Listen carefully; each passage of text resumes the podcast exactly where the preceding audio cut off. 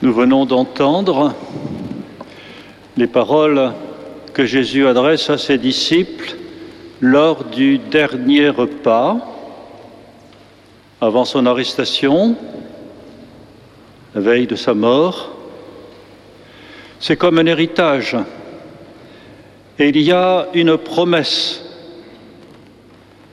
Je vous donnerai du paraclet.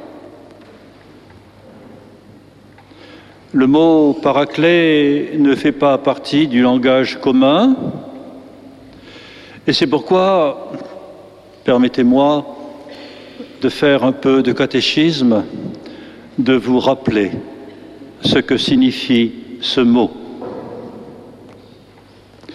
Ce mot transcrit, ce mot grec, transcrit en français, paraclet, traduit un mot hébreu qui concerne ce qui advient lorsqu'il y a un procès, quand quelqu'un est mis en examen devant ses juges, et c'est dans ce contexte que selon des mœurs qui ne sont plus les nôtres, quelqu'un peut venir témoigner en faveur de celui qui est devant le tribunal. Il vient témoigner en sa faveur. C'est ce que signifie le mot hébreu traduit paraclet.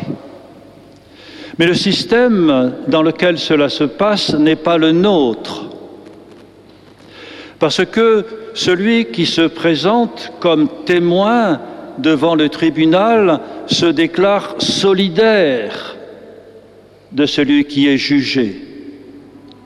C'est-à-dire que s'il est relaxé, il partagera sa joie, mais s'il est condamné, il aura aussi la même peine, car il s'est fait complice en prenant sa défense.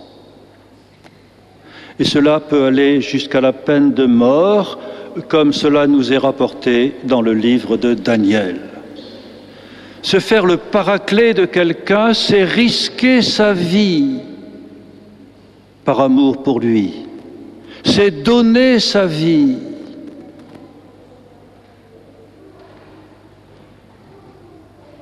Jésus dit, je vous donnerai un autre paraclet car lui est paraclet. Il donne sa vie. Et dans le récit de Saint Jean, qui suit immédiatement ce discours, Jésus le met en œuvre, c'est très simple. Quand les soldats, les gardes viennent l'arrêter, Jésus s'avance, et en s'avançant, il y a derrière lui un espace qui permet aux disciples de s'enfuir et d'avoir la vie sauve et de ne pas être arrêté en même temps que lui, d'aller se cacher. Il a été leur paraclet en cet acte et en bien d'autres. Et Jésus promet un autre paraclet pour nous, un défenseur. Parce que le monde dans lequel nous sommes n'est pas le paradis rêvé dans notre enfance, c'est un monde de guerre, de violence,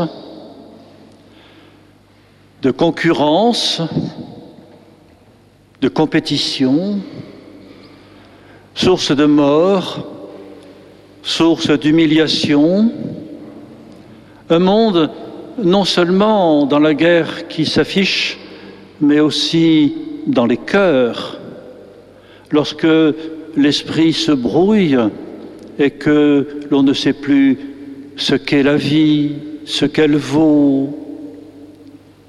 Il m'arrive ces jours-ci d'être sollicité pour intervenir dans des débats sur la fin de vie. Quel mépris, quelle ignorance qui justifie ce que l'on peut appeler par euphémisme l'euthanasie, mais qui est le suicide assisté. C'est dans ce monde que nous avons besoin du paraclet. Jésus qui est avec nous et qui nous donne son esprit, son esprit de force dans le combat pour résister, pour voir clair, pour ne pas être entraîné. Et cela, quel qu'en soit le prix. Mais le mot paraclet ne signifie pas dans l'Évangile seulement ce combat que je nomme, il est aussi traduit par consolateur.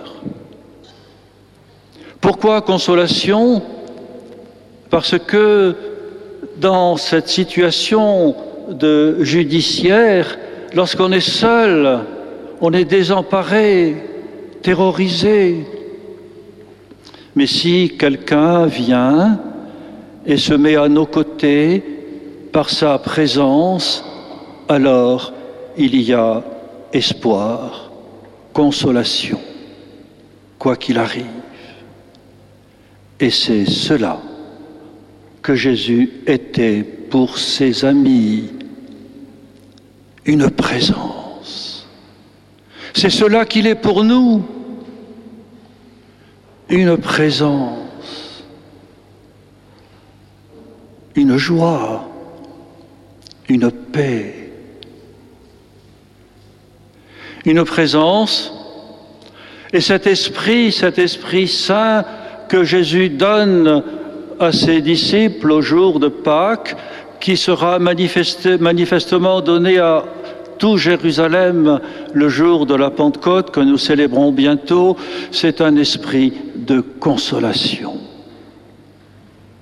Nous donner d'être ce que nous sommes appelés à être dans la paix, dans la paix du cœur, quelle que soit la difficulté de vivre, dans l'espérance, pour nous, pour nos enfants, pour demain, si noir que soit l'avenir, cette espérance est la plus forte.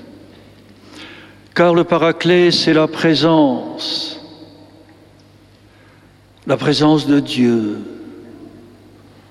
la présence de sa parole qui est lumière, la présence de son amour dans notre cœur, la présence dans le silence, la présence dans l'intime de la prière, la présence comme un secret que l'on porte et qui est notre raison d'être.